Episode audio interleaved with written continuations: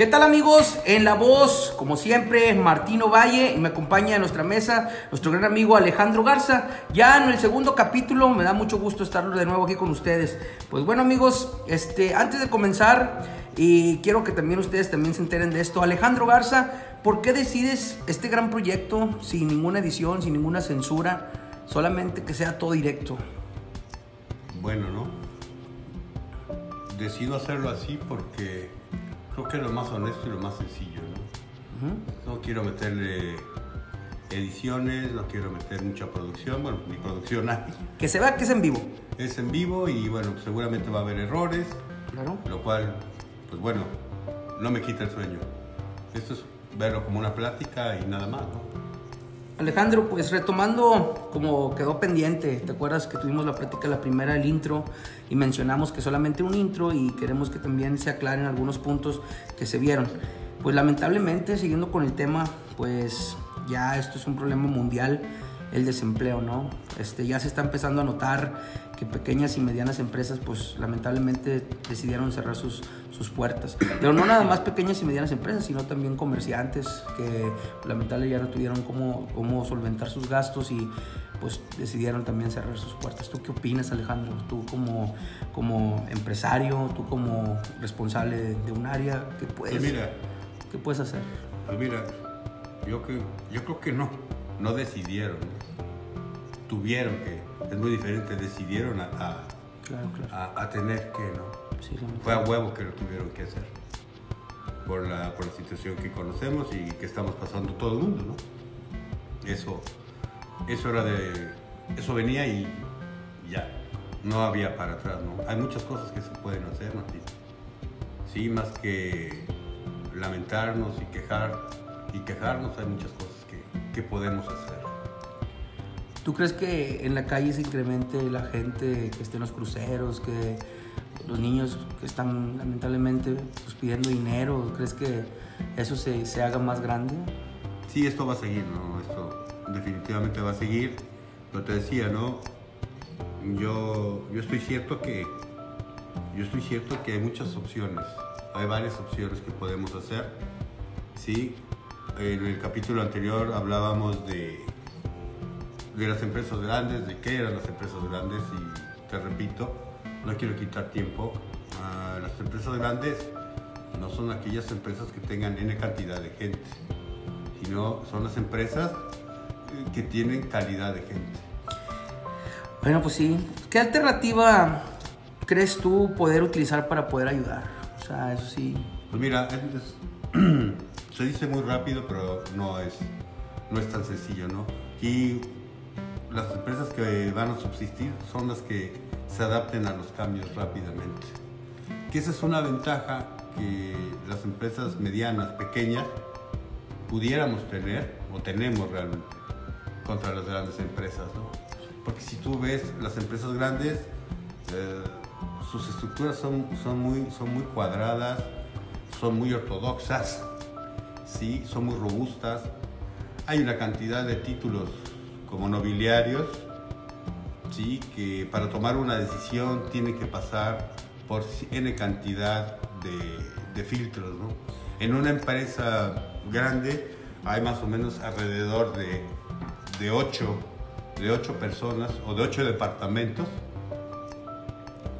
que, bueno, son los que forman, conforman todo el, los que deciden todo, ¿no? Están, eh, por ejemplo, que se me vienen así a la, a la, a la mente, eh, está el CEO, título nobiliario, el COO, el CMO, el CFO, el FOQ.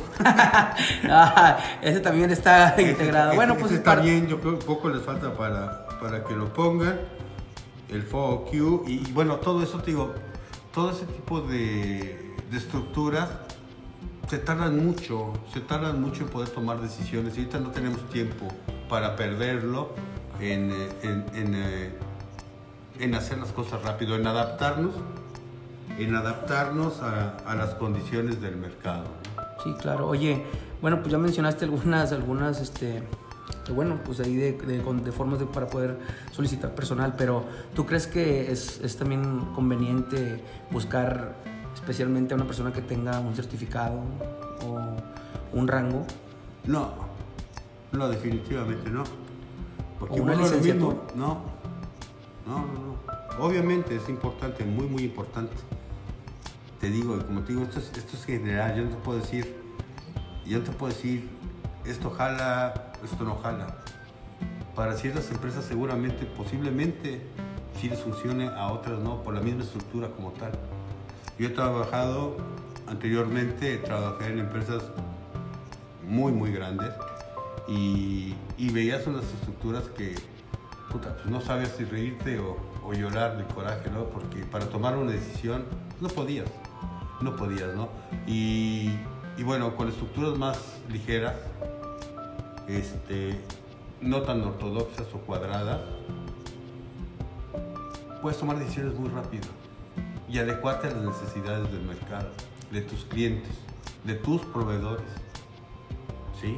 Y eso, eso nos ayuda mucho. Yo, yo estoy seguro que vamos a subsistir si nos adecuamos de forma rápida, pero rápida, a las condiciones del mercado y a las situaciones, ¿no? Y adecuarnos en todo tipo, no nada más en una empresa, en tu, en tu misma casa, con tu misma familia, ¿no? Rápido. Ese es, ese, ese es, mi punto de vista. Alejandro, si no mal recuerdo, platicaste que ibas a contratar a una persona.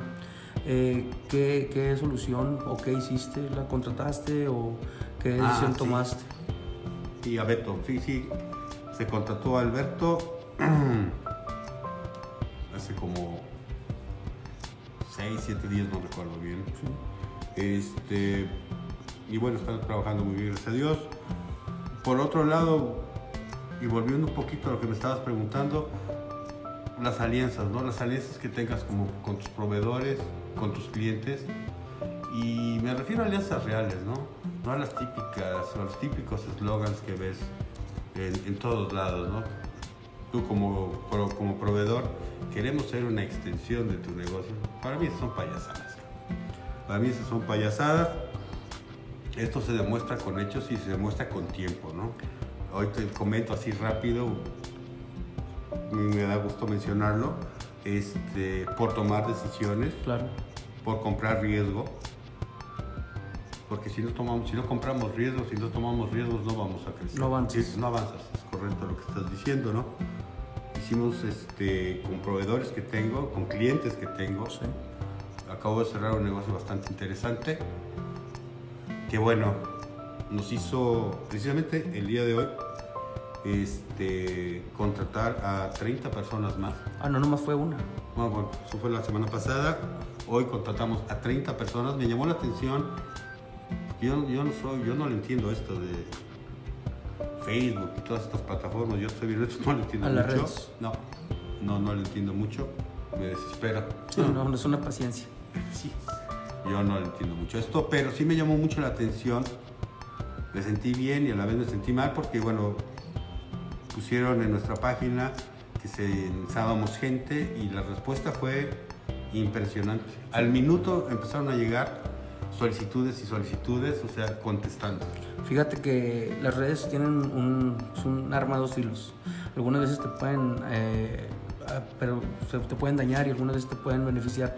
Y fue en este tu caso, que solicitaste el personal y llegó, ¿verdad? Pero sí, muchas veces hasta, incluso hay personas que ganan dinero con las redes sociales. eso sería más adelante hablar de eso, pero bueno. A mí eso no me interesa, ¿no? Este, pero lo, lo, lo padre de esto fue que, bueno, se contrataron 30 agentes, llegaron a la hora que, acordamos, ya ingresaron a la planta y estuvieron laborando desde hoy. Si fuéramos cuadrados, perdón que te interrumpa, si fuéramos cuadrados, sí, si tuviéramos una estructura muy, muy cuadrada, muy, muy ortodoxa, no lo pudiéramos haber hecho y el negocio no lo hubiéramos podido cerrar. Oye, pues felicidades Alejandro, porque pues ahorita como está la, difícil situación, muy pocas empresas, pues sí, se, no tienen el valor para contratar personal. Está muy afectada su economía y no tienen eh, suficiente valor para, para hablarle a la gente, solicitarle que se unan a la empresa. Yo Pero creo bueno, que todos, ¿no? Mi caso, mi caso es el mismo, pero, pero te digo, siempre hablando con la verdad, siempre, siempre transparentes, yo creo que podemos crecer mucho. y eso, y vuelvo al mismo, eso es lo que nos va a hacer la diferencia o lo que nos hace más fuerte que los grandes. Como empresario, ¿qué estás haciendo para mantener a flote la empresa? Pues mira, yo no, primero, primero que nada, yo no me considero un empresario, ¿no? Yo me considero, yo me considero responsable de una empresa. Líder. Pues, líder quizá, pero responsable de una empresa. Aunque a veces soy medio irresponsable de, medio irresponsable de una empresa. Todos tenemos ese lado. Sí, no me queda claro. No soy, yo, yo me considero responsable de una empresa. Claro. Alejandro, pues ya casi despidiendo esta mesa, este, esperemos que la gente que siga siguiendo los capítulos, pues este, vaya en reverencia. Eh, pues me quedé sorprendido. Las estadísticas para hacer el primer capítulo del anterior marcaron muy, muy buena, muy buena, muy buena rating. ¿Y qué piensas? ¿Qué- Unas palabras para, para eso. Si tú te quedas sorprendido, pues yo más. sí, no, no, veces estuvo bien. Te digo, yo no soy mucho de redes, ni mucho menos, pero cuando me enseñaron las estadísticas, y bueno, me dio gusto, ¿no?